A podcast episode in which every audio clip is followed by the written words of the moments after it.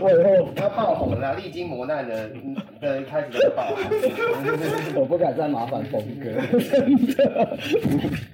我给封杀他。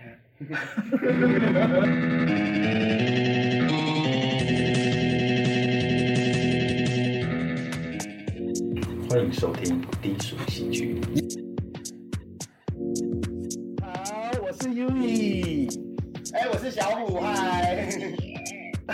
小好，那我们今天还有一位新朋友陪我们一起录音，我是 Nick，大家好。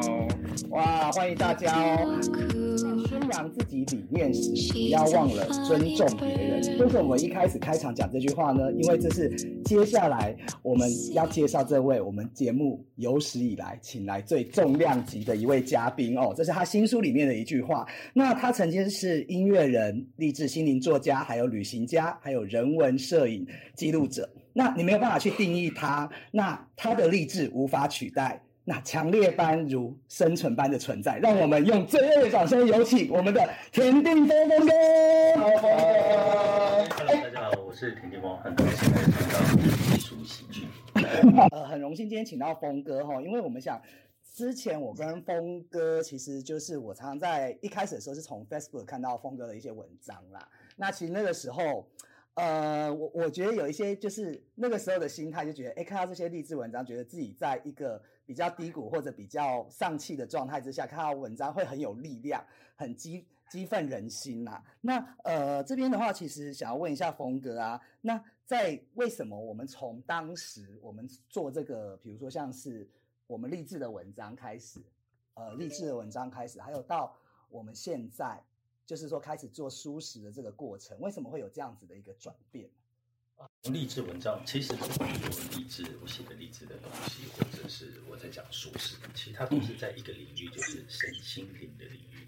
那身呢，其实是让你身体要健康。嗯我觉得，我觉得没有什么比身体健康还要重要的事情。嗯嗯嗯即使是死亡都不可怕，但是如果你身体不健康，那就很可怕，对吧？嗯嗯嗯那心灵的部分呢？我觉得大家其实在这样纷乱的时代，其实是很需要被鼓励、被支持的。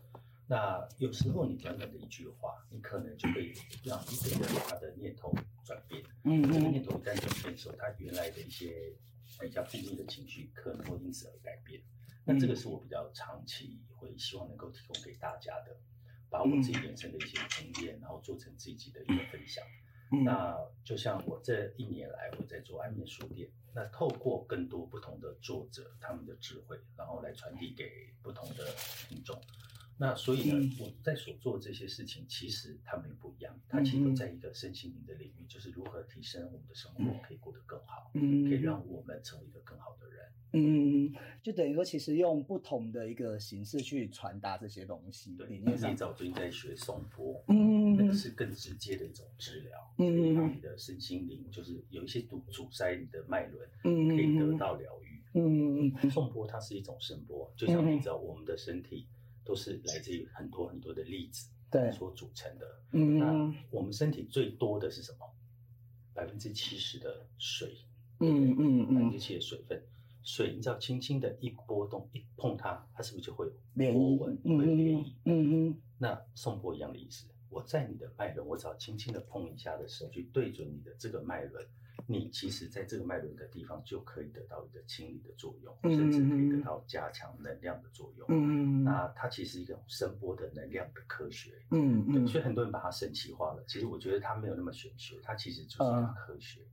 对，现在因为外面很多人他也在做这样子的课程嘛，所以我们对观念上的一个认知上面可能会有。谢谢峰哥今天跟我们讲这个部分对啦。，就是你会觉得啊，好像很很神秘啊，嗯或者是很很奇怪，可是其实没有啊，它其实就是声波学啊。如果你把声波学来去研究，你就发现说，我们人体其实是有能量的，你有磁场磁场是在流动的，所以你活着，磁场就会流动啊。嗯嗯嗯嗯，那我透过这个颂钵，把它放在你，比如说我放在你的海底轮，嗯当我去敲它的时候，那个声音、那个震波，嗯它会告诉我，你最近在海底轮这个位置是不是有阻塞？嗯那海底嗯轮相对应的是什么？是性。嗯也就表嗯示说你在性这个能量上是出现问题的，嗯嗯那我就可以通过送钵去帮你去处理。因为我们大家可能也是第一次有听到听到呃峰跟我们介绍到这个东西啦。那其实再回到我们节目这边啊，其实应该说我们节目能够今天走到今天或成立啊，其实也要很多听众朋友不知道，可能也要谢谢峰哥这边啦。因为在当时我们在做，其实我那时候也曾经很迷惘，不知道做什么。因为听众朋友都知道，我可能回来台湾大概两年了嘛，那其实就是工作上面或什么，其实可能没有在当时在大陆的时候，你会觉得哎那么的可以有发挥的机会，或者你好像现在就卡在一个一个一个地方没有办法前进。但是后来那天有因缘际会啊，我刚刚前面还没讲完，就是前面先看 Facebook 峰哥的文章，然后其实很多年很多年，我们都是很好，应该说是网友啦，对，在互相有对连友互相关注，然后到哎，其实我们是从那个还没有 IG 的时代，对 对对对，后来有 IG 以后，哎，大家其实 IG 有限动什么，大家关注更多了嘛。那一次因缘机会，然后有跟峰哥聊到想做这个事情，那他其实鼓励我说，就是你要先找到你自己的一个你要做的事情，还有你的特色在哪边，然后不要一味的去可能模仿别人，或者你去做你自己擅长的。那峰哥其实跟我讲说，哎，他其实就是很喜欢阅读的人嘛，很多东西，所以他说他可能就是哎，不是像我们可能会搞笑或什么，但他很希望可以带给大家一些东西或改变，所以他有介绍一些，就做了安眠书店嘛。那当然，我们跟安眠书店等级还差很多。真的是一种能力跟天分。真的吗我我就搞笑不来，我每次讲笑话都没有人笑得出来，所以那个真的是一种天分。那现在要不要讲个笑话？人家所以这边其实会给到我们一些很多很多这些，就是知道怎么样去选择或做。那其实看到回顾峰哥他的一些过去，我刚刚有讲到说他前面做的东西嘛。那其实从音乐人开始，我发现其实哎，你可以看到很，就是峰哥有一个特色，他可以看到很多人的潜质和特别的，比如说像是不管是帮很多艺人转型啊，不管是吴克群啊，或者是张信哲这些转型啊，那么峰哥怎么样去看到一个人的他的这样子的一个特质？我觉得特质是这样，每一个人都是嗯嗯来嗯是你嗯被这个社会的规则给框架住。嗯嗯当你被框架住之后，你们每个人做的事情都是一样的。你嗯每天的朝九晚五的生活，好像大家都没有什么不同。嗯嗯那你的独一无二的特色就不见了。我觉得那个其实很可惜的。你要向内去探索，先去探索你是一个什么样的人，嗯你跟别人不同在哪里。嗯然后呢，我怎么去看到你的不同？嗯我嗯看到你的不同，一定是经过跟你的沟通跟观察。嗯嗯那我觉得我有一个很好的能力，那个能力是因为我很年轻就做音乐，我嗯二十一岁我就经常跟公司，嗯嗯所以那个时候就是跟人打交道。嗯然后每天看到都是那些大大歌手啊，然后对对，那我必须要去安抚他们，因为嗯人就会有情绪。那你想嗯，看一个二十一岁的小朋友要去安抚一个三十岁的大歌手，是那是一个多么难的事情。嗯可是我就借由在观察大家的那个对话开始，为什么这个人可以说服他做这个事情？嗯那如果是我要说服他，我要用什么样的方法嗯。去让他愿意去做这一件事情？嗯你要每个歌手都有每个歌手的性格，对，啊，他有他的情绪，比如说啊，陈升你就知道说他就是爱喝酒，喝到隔天早上通告他也不会出现，那你要怎么办？嗯你要怎么样去让他心甘情愿的出现？嗯那那第二个，比如说啊、潘越云好了，比如说阿嗯潘是一个家里养了很多的猫，他每次呢要来上通告，他光把家里那个三四十只猫要喂饱，就两个小时就过去了，所以他会他会这样，他就一定会迟到。嗯那你要怎么样让他不迟到？对，所以呢，我就后来就会骗他们嘛，就是在那个通告板上，比如说三点通告，嗯就给他写一点，嗯哎，他三点准时出现。呃所以你可能要有一些方法，第一个方法是你要去够理解这个人。嗯那所以从那个时候，我做一个小宣传开始，就在跟人打交道，到一路二十六岁当老板，嗯然后呢，嗯其实都在跟人打交道这件事情，嗯嗯怎么去嗯观察人。嗯那当我学会怎么去观察人的时候，其实很简单。第一个，他的声音有没有辨识度，可以成为一个好的歌手。嗯那这个其实很重要。那第二个就是说，假设他没有一个很厉害的声音，他本来就不是一个厉害的专业歌手，嗯你要怎么样去运用他原来的特质去放大他？比如说嗯郭书瑶，瑶瑶。嗯那我当时签他的时候，大家就觉得啊，那个就是那个就是纸上明星嘛，就嗯是宅男女神嘛。对那半年后就再见了。你看那时候那么多宅男女神，一天一个，现在都不见了，只有他还在。那嗯是为什么？那是因为第一个，他够努力。嗯第二个，我从他的努力的这个过程里面，我知道他的特质，人，比如说可爱这件事情，嗯比如说很直接、很真实的这件事情，嗯那我可不可以透过一个戏剧的表现方式，戏剧的角色，让他去诠释，诠释了以后，让别人去喜欢上他？为什么我要做这件事情？是因为大部分那个时候的女生是讨厌他的，嗯嗯几乎全台湾的女生都讨厌他。嗯你知道为什么？就是那个沙很大，那你知道、啊那沙很大出来，大家就觉得很可怕，对不对？但男生很喜欢啦。对，男生很喜欢也是对那个灾难嘛。嗯那也就是说，当我要把它重新，我要签它，要重新嗯包装的过程，其实是最困难的。对，就是他其实是充满负面跟争议的一个人。嗯那我如何让人家把这个成见先抛掉，对，再来去接受它？我嗯必须去透过一个角色的诠释。嗯第二个，我可能要制造话题，嗯我可能要让那首歌叫《爱的抱抱》，怎么样让他去拥抱人群，嗯让他去跟人群再近一点，然后让女生觉得，哎，他其实很可爱，跟我们想的不一样。是。不会因为一支广告然后就讨厌一个人，嗯那其嗯嗯。实也也不太合理嘛。对，对，那可是他需要时间，嗯。所以呢，当我看出他的潜力之后，我们就给他不同的机会去嗯嗯嗯。让他去被看见。是。那果然，我觉得他自己就很努力，所以他磨嗯不断的磨练自己，所以在三年后吧，嗯嗯就绑起来，嗯拿到金马奖最佳新人。对，对，非常。嗯所以嗯嗯。所以他一路可以走。是，所以你也是非常会演示英雄。那那刚刚讲到瑶瑶，像我们 V 姐可能就没有办法做到瑶瑶这样子嘛，因为 V 姐胸不够大嘛，是吗？是因为我刚听了，我刚听了峰哥的访谈，其实我有个问题，就是很很想要就是提问他，因为在就是嗯。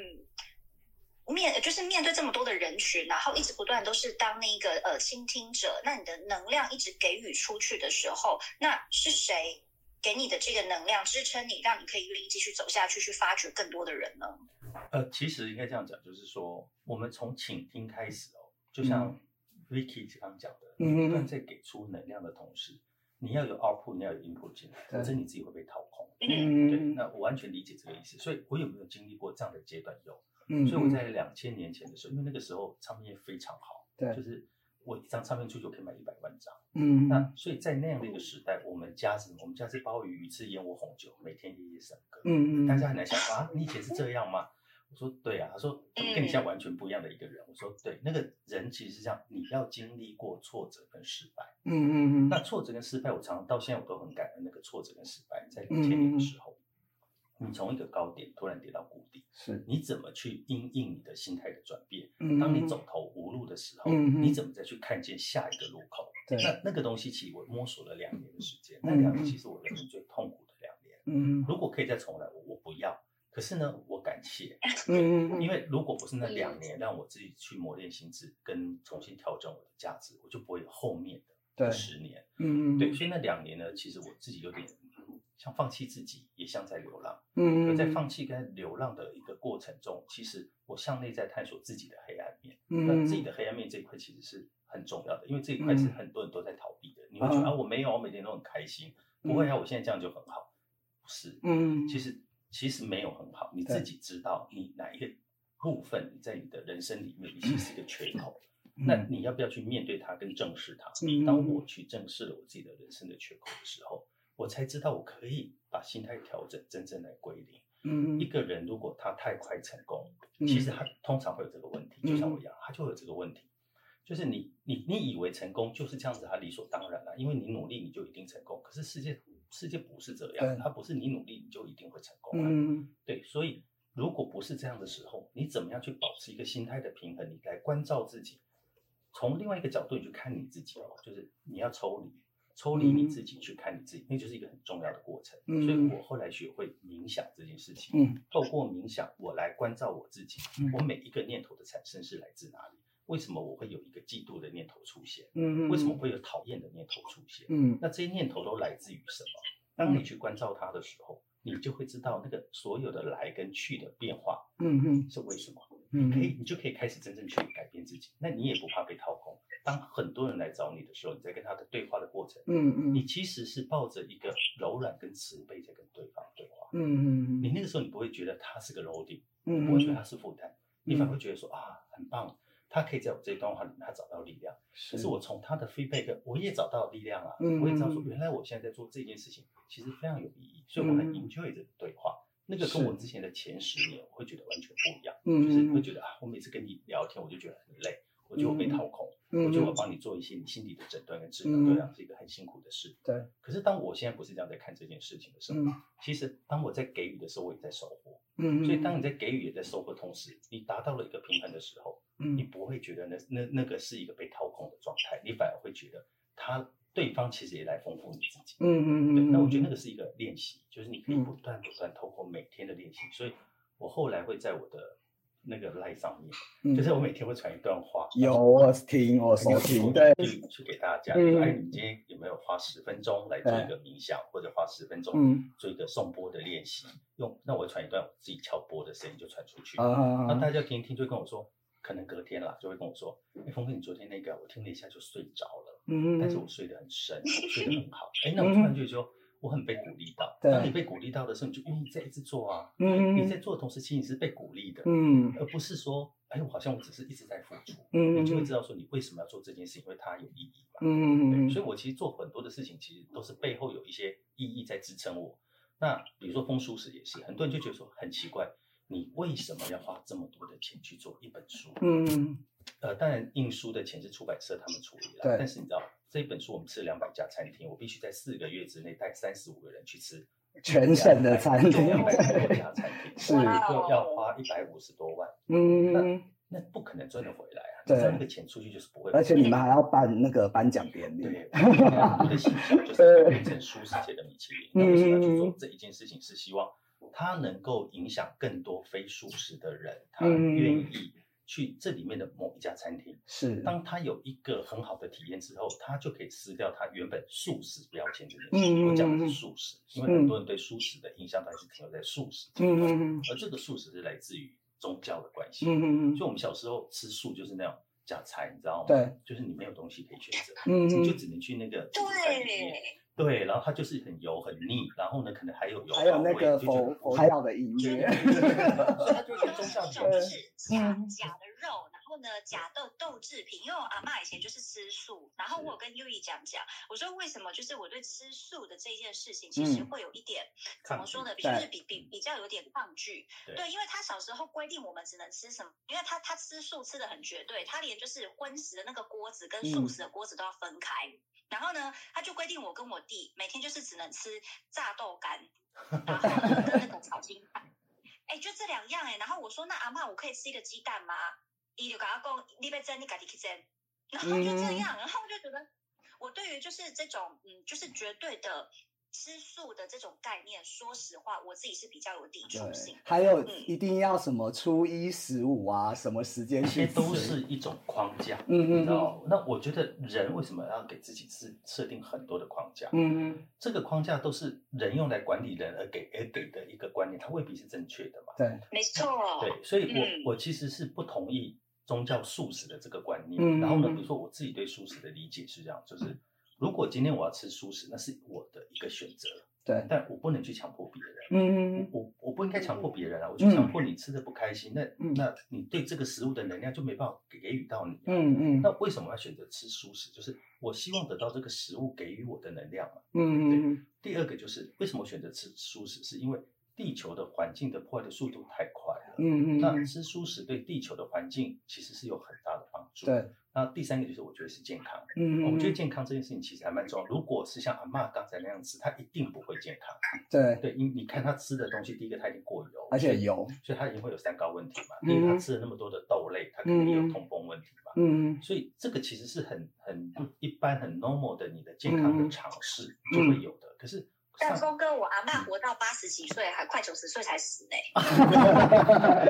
已经往生了哈，祝福。他，已经往生，OK，好，希望阿妈可以听得到我们节目。阿嬷，我觉得她的有有感触，跟他有感有有感应，还有感她的起心动念绝对是来自于善良这件事情，还有宗教不生嘛。对，我我们其实都有一个共同的理念叫不杀生，嗯我们嗯，尽量去减少我们对动物的伤害。，对，那我自己对动物的理解，其实我们应该是平等的，就像我嗯对宗教的理解其实也是一样。是，呃，很多人跟我说啊，嗯你信什么教什么教？有些时候我都不知道怎么去回答。但每个人有他的宗教信仰，可是对我来讲，所有的宗教其实都是一样的，它就是一个宇宙的能量，嗯而我们人也有能量。嗯当你知道用对工具跟方法的时候，你就可以去接到那个能量，嗯去打通你自己的频率，嗯去达到所谓你想要做的事情，而得到宇宙给你的祝福。嗯嗯那嗯，这个呢是不同的宗教不同的方法，对，可是它不是把它拟人化，就是嗯你知道很多宗教都把它拟人化，把它神奇化。嗯那我我其实说什么轮回啊？我很赞成把嗯它变成是一种罪这件事情来去恐吓。嗯，那我其实不赞成宗教的恐吓的。对，对，所以呢，呃，如果我吃素食，我是那是因为我心甘情愿我吃，而且我吃的很开心，那所以我就吃下去。所以如果我要影响其他的人的饮食生活，我就希望用一种最简单的方法。嗯那好，那所以这本书为什么会这样做？就是我希望每一个吃荤的人，他走到那个餐厅去之后，他就改变那个观念，对，他觉得好吃，他心甘情愿再去选择下一家餐厅嗯的时候，那这本书就有意义了。是所以这这个其实我出这本书最大的初衷。嗯，其实我看这个书的时候，还有听过峰哥一些访谈，我自己很感动。为什么我前面说，呃，我们有好的理念，但是你必须去尊重别人。他所有的理念和尊重，就是不会去。我很喜欢他讲的一个词，就是道德绑架。对，就是呃，我们可能东方人吧，或者是可能我们呃，不管是中国或台湾啊，我们其实都长久以来说，就像刚刚讲杀生，然后你吃不吃素会怎么样？然后大家说，呃，像我分享我的经验哈，我其实吃过两年的素，那那哦个你吃两年我吃过两年，因为是我爸爸往生过世，然后人家那时候说 孝顺要吃三年，我才吃两年。然后好玩的是我那个孝时候，呃，其实我我想要继续吃下去，可是有一个因缘机会我，我要出国去泰国玩，然后我就看朋友大家都在吃享乐的时候，我想说，我那时候其实很年轻，我想说为什么我这样好像没有办法跟，就是我出国为什么不自在一点呢？然后我当晚就先我没有先吃，我就先喝了一个海鲜汤。结果我那天晚上在饭店里面大吐，对对对，我在想，他们是说不干，也有可能不干净啊，或排斥，不知道是什么状况。你爸在惩罚你啦。我觉得我爸应该不会那么小气吧？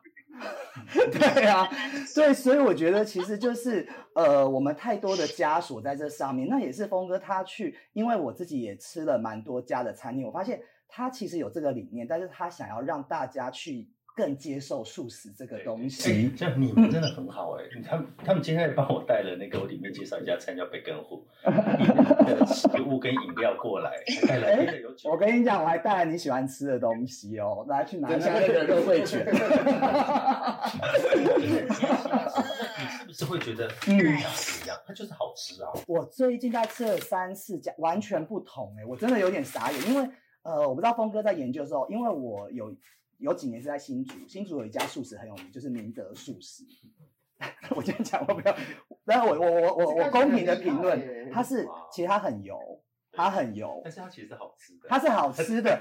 呃，我也分享我那两年的经验，其实我发现我吃素很容易饿。我 你要不要喂峰哥？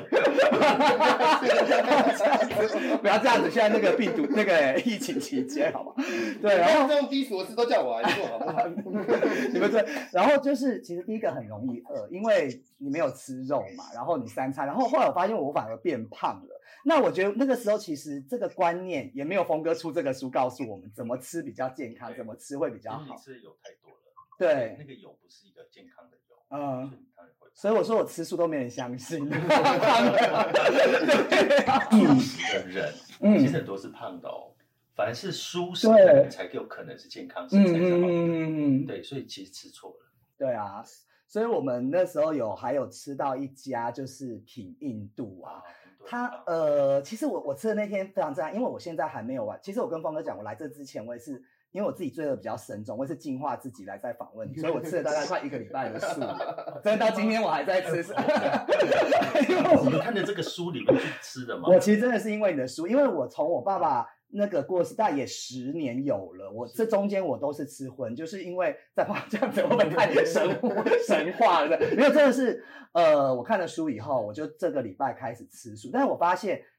其实吃素本来应该在我想象中是很困难，因为我在回头再吃。可是因为其实我每天晚上都去吃一家你介绍的餐厅，对我就发现，哎，其实现在吃素真的跟我以前想的完全不一样。没错，嗯，所以从素食这一本书啊，我们后来把它办成一个颁奖典礼，我就想要做成素食界的米其林嘛，所以就很慎重的三十五个评审去评分、讨对论、分类。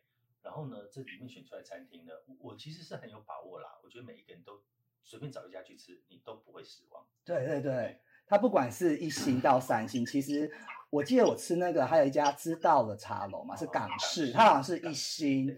那我想说我，因为我前天先去吃品印度，我觉得后来吃这个港式应该就不会抱很大期望。哎，这两位也有跟我，你要不要讲一下？因为那个时候我是他，他是跟我就是跟我说，我没有，你也就就这样子了啦。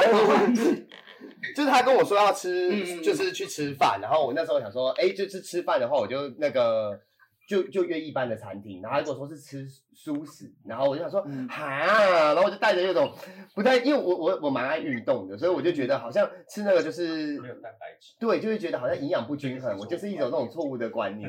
其实我我是很爱吃吃菜的，我是不太爱吃肉。但是那时候他去吃的时候，我然后那时候我吃到一个蛮那个炸的那个腐皮卷，哦，我吃下去的时候我很惊讶哎，因为它不只是因为好像想要蔬食，素食都是蔬菜，可是它就是现在已经是用蔬食把它调整成不同的口感，它没有放了木耳跟香菇，所以你在咬下去的时候，它那个菇的香气会跑出来还。有香气点，还有层次。对对对，它你咬下去，它腐皮卷是脆的，然后你咬到里面的时候，虽然它里面的配料是比较松软的，但是里面还是有加一些木耳碎在里面，所以你咬下去的口感是非常丰富的。对对对对，没错。然后还有一个泡菜卷，小小一条，我觉得它做的很精致啊。虽然说只有异星，但是我这个、就是是我会 我 我要讲，其实是真的。我觉得很好吃不是我我就想说，你呢？你去吃了一个米其林一星餐厅的，可是我会，我会，我会，就是他，我会，他会成为我想要推荐的餐厅。对对，我会想要去跟我的家人吃啊。对，因为他那个连那个金瓜米粉，对吗？还有我喜欢那个叉烧，对，好好吃哦！它那个把那个南瓜拌在里面的时候，那个是很均匀的一个口感，而且它不会把口水吸光的那个感觉。那吸光的是什么？有精神。它的那个香气啊，对其实已经融到那个米粉。没错，没错。然后那个它的配料的比例是刚刚好的，对，因为完全是会改变你对素食的印象。所以我觉得你真的是像峰哥讲，要打开心胸去尝试不同的东西。因为吃完之后我，其实我到现在还是记得那个腐皮卷的味道。打开了对对对，还有它，它有你们那个，叉烧那个很好吃，你们放在我桌上一个包子。就是叉里面是叉烧的。哦，对对对对对对对，因为我是不吃包子的，嗯对，所以那天我就是因为我比较晚到，所以我到了，因为我心不甘情不愿到了以后，然后我就把那包子剥开来吃，我觉得非常的好吃哎，所以我觉得你们好，很你们这样就有鼓励到我了。是真的，我是真的，原来我花那么多钱其实有意义。对 我不是在你面前说，真的我是是我我结束做节目的时候，我一直跟他说，我觉得很好吃，他就跟我说，那你昨天应该也要吃品印度，然后我想说，啊，那时候我昨天他约我说，我说，啊，我下节目我就想吃一些肉，那尼克也有趣啊，尼克，你可你要分享一下嘛。没那我我讲一下好了，就是呃，其实刚刚那个你你今天是要叫 Howard 还是都可以小啊小虎小虎 小虎？好，还有介绍讲，因为其实我有一个困扰，就是像刚刚讲的，很多人啊，我包含是因为我要自己吃。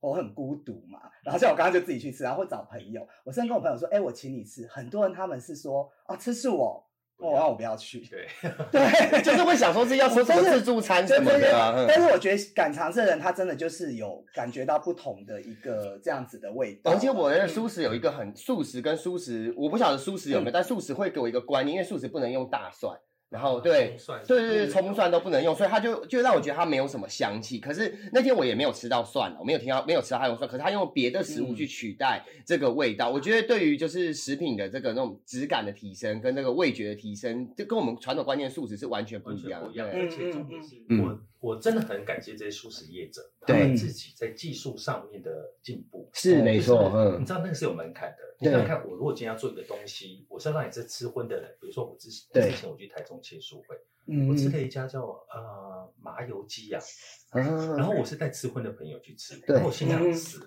他们到时一比，他们觉得说，哎，你这什么是假麻油嗯鸡？嗯嗯可他吃了之后呢，他竟然跟他谈说，他可不可以那个宅配？我真的吓，我真的吓一跳。嗯就是他们平常都是吃很荤的那种，就是吃真正的麻油鸡那种。嗯嗯可是他真的愿意去栽培，嗯所以也就是说，这些素食业者其实他们要投入更多的心血跟嗯能力，他要想说，我怎么样去超越这个荤食者原来嗯吃的。那但你荤有很多的，比如说你用鸡啊，用什么东西，它本身其实是有知道怎么制造出那个香气。嗯嗯那嗯这个东西如果你用术来讲，你就很难啊。嗯嗯所以是不是有技术门槛？对所以技术门槛其实比婚史要更高。没错，对，对所以为嗯什么我想说出这本书来鼓励这些业者，嗯然后让更多的婚史的人愿意走进来？对，嗯，嗯，你讲，我想到上次我也有听到你在前书会有讲到，其实有人问到说，也是一个道德绑架的问题，就是说现在做，因为素食它有一个进化的一个过程，对本来很油，后来它开始做一些什么豆类的假鸡呀、嗯假鱼，会有那个味道，那很多人会去谴责说，啊，你明明念佛教的人或怎么又还去想，还是念念不忘那个味道做什么？但是其实峰哥有讲到，他这些的原因只是让更多的人去接受素食。对，第一个就让更多人去接受素食，第二个你你要去想，为什么他吃素食，他就每天都要吃青菜？没错啊，那对，嗯嗯，又不是一样。嗯嗯那嗯那我可不可以在那个食材上面，我在口感上面我也可以得到满足？那我如果口感上我可以得到满足，那他其实就应该用像比如说在荤食料理的替代品，食材的多样性，对，它就变得嗯，很多元。没错嗯那变得很多元之后，我也可以吃到什么港式的啦，我可以吃到川川式嗯的，然后可以吃到泰式的啊，没错我甚至可以吃到日式的啊，是各种各样的素食，它就会变得很精彩。嗯。那它就让更多人愿意来尝试素食。没错如果你对嗯。告诉他说啊，你就只能吃沙拉，对对对请问谁要来吃素？对啊，每天要炒青菜，油炒，你反而让人家接受度比较更高。然后我那天吃平印度，它的辣味还有那个香气，它是分开来。然后有一个很奇妙的感觉，就是我本来是很想吃肉，可是它那个味道在里面，你已经忘掉吃肉的这个感觉了。你讲的其实对的，就是说我们其实就是要让人家进去吃的时候，你根本不会想说，哎，我第二天都不想吃肉，你知道吗？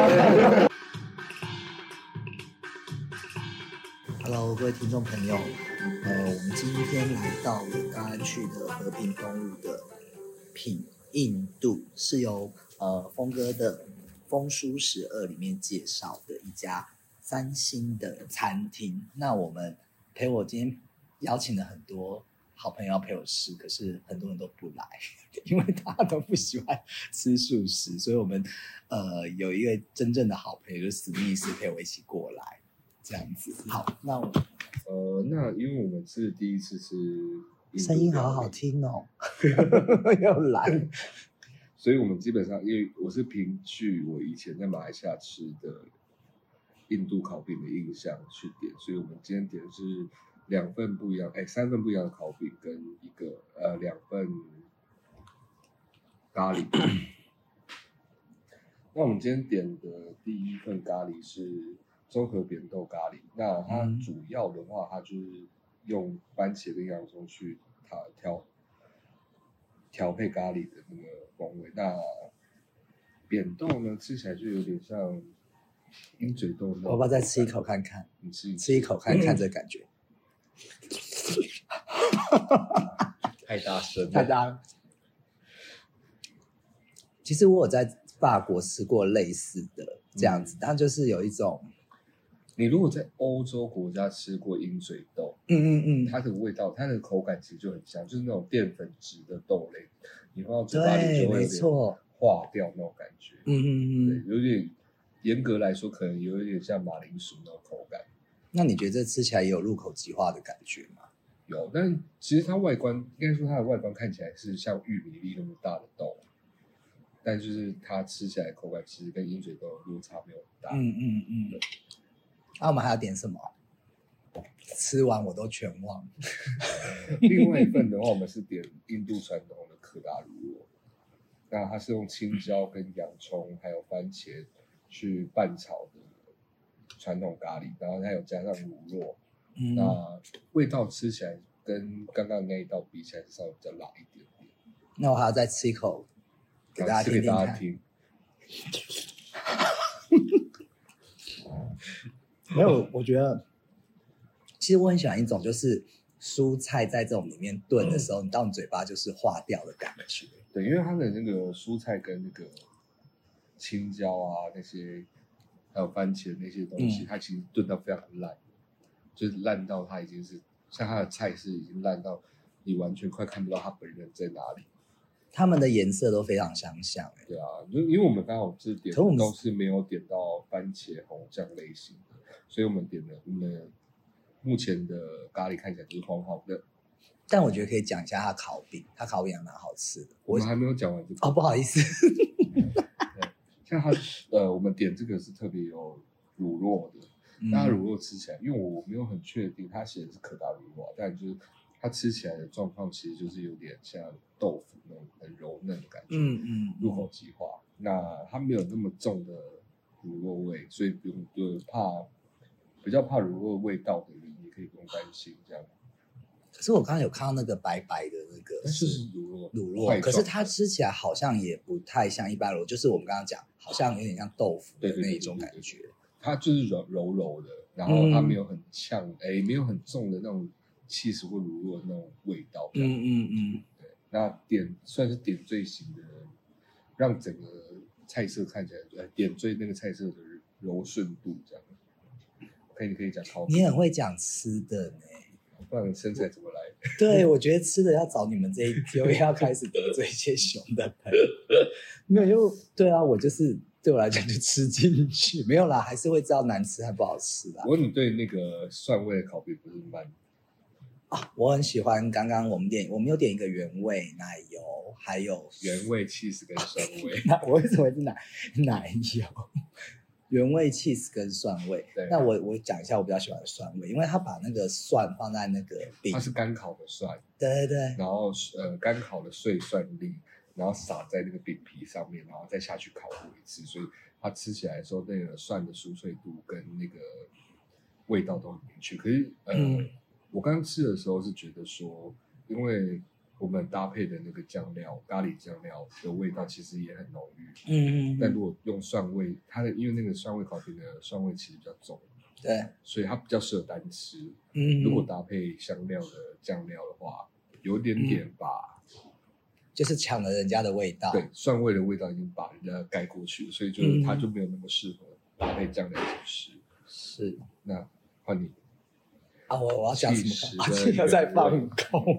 原味我觉得吃起来比较不一样，是它很 Q，它的那个面皮的弹性很够。嗯它的面呃原味烤饼的部分它，因为我们它其实还有另外一个是炸饼，嗯可是我们没有点炸饼，因为我们想要吃烤饼的类型。对原味烤饼的部分的话，它有一点点的厚度，跟前前面两个烤饼不一样，嗯它有一点点厚度，然后跟弹性。嗯呃，基本上它的原味烤饼的面皮的弹性很 Q，、嗯，所以你吃起来的时候就会弹。那我们像我们后后面有在你舌头跳舞吗？呃是没有弹力球，基本上还有什么时候会碰到这种状况的？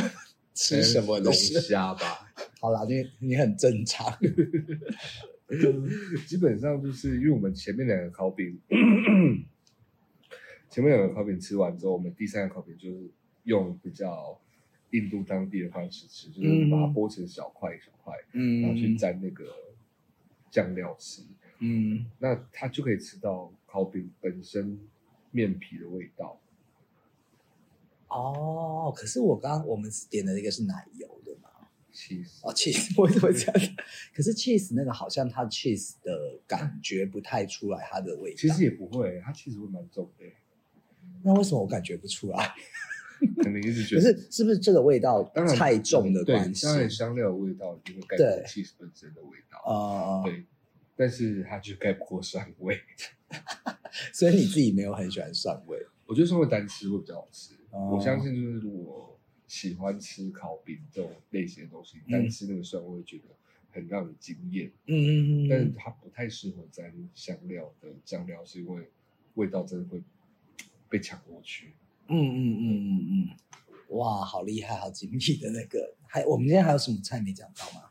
呃，基本上基本上我们今天就是因为只有我们两个人吃，嗯，所以我们简单点了这样子的几道小菜。但是我发现其实它的饱足感是非常，我我其实很饱哎、对啊，对啊，是这种。可是我本来今天要挑另外一家是川菜，但是我觉得我们两个也不适合去那一家，所以我后来就放我我有传给你看我，知道，我知道。我说你可以讲，就是嗯它就有点像，但这已经算适合比较适合两三个人吃了吧就？三个人以上会比较刚好。对啊，我老实说，就其实它的吃法就有点像，就是我们可能以前在大陆东北的时候吃的春饼，它就是可能一个主食菜，然后配上饼，那饼就是你的主食，然后菜就是你要包的东西，或者要沾的调料。它好像有什么酸菜，还有一个红红的一条一条的那个，你你记得吗？有点干干的。春饼吗？对，春饼它会包。我忘我忘记里面有，因为这菜系太复杂。对，诶，它好像可以搭配的种类非常多。你连锅包肉都可以打。是啦，可是锅包肉我喜欢单吃的、对，就是我一直说，像这样的菜系，它比较不适合两个人吃，嗯嗯可能就是三个人以上会比较适合，因为这样的菜系，如果两个人吃的话，确实你光吃那个饼这样沾一沾沾沾到没有料的时候，你已经快吐了。嗯，对，就像你去吃春饼，一道菜那么大，你根本一个人只能点一道菜这样。嗯那所以其实老实说，像这样的菜系是比较适合三到四位一起吃。嗯那可以点整桌比较不一样的风味的东西，那包含甜的、咸的，甚至说嗯呃它的其他卷饼类型的东西都可以点来尝试看看这样。所以我们今天是 就是人数的限制嘛。对，就基本上基本上呃，当然大部分餐厅啊都还是适合呃人数多一点。现在讲到单身歧视这件事情了，是吧？我是说疫情关系也呃不适合太多人群聚的状况下，对，呃，这一家你硬要两个人吃都还算是可以的。嗯嗯嗯，所以这就是我们今天的心得啦。那我们后续还会再多吃一些素食的餐厅。然后我觉得史密你要邀斯请不同的朋友，没有没有，可是我觉得你讲吃的真的非常厉害。有吗？还好吧，有啊，凭感觉乱讲。不会不会，我觉得你很适合介绍吃的，下次有吃的都找你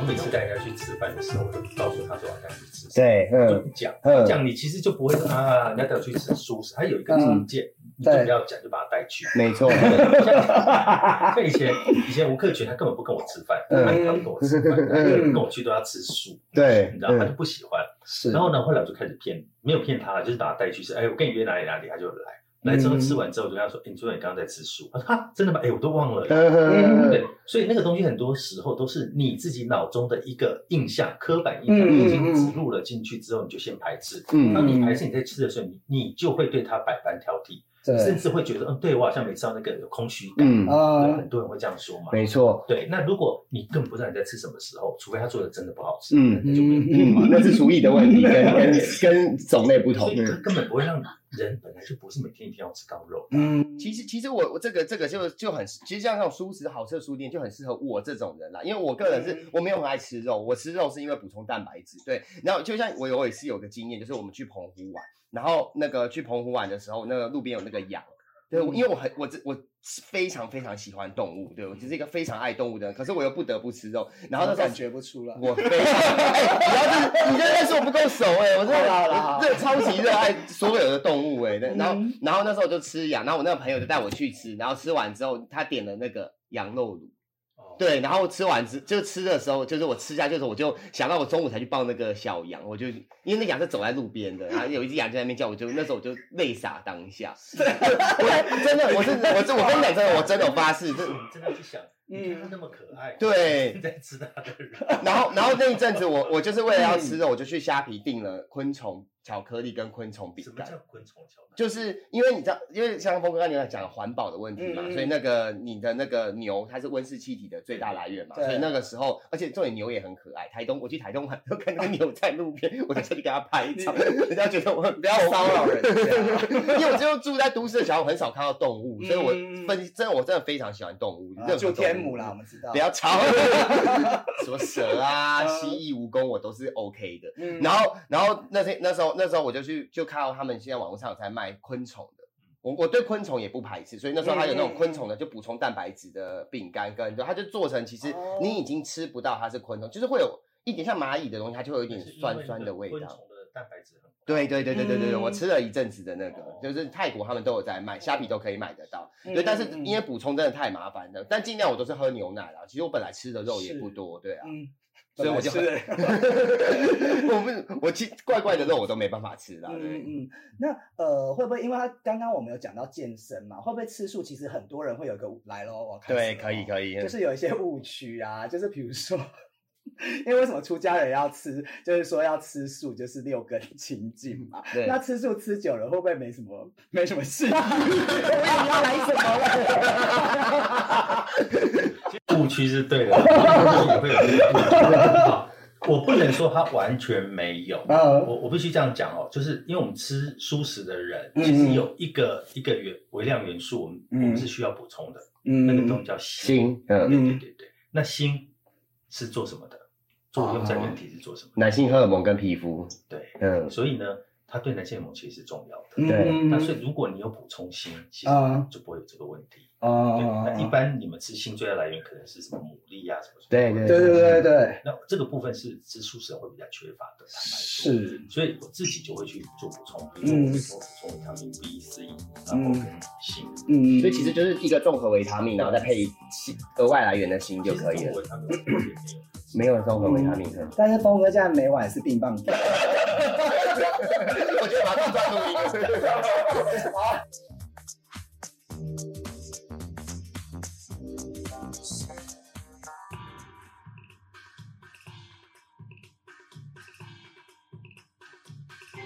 有时候听我们节目啦，应该知道了。那帮我们讲一下那个低俗喜剧，用性感一点的声音，好不好，峰哥？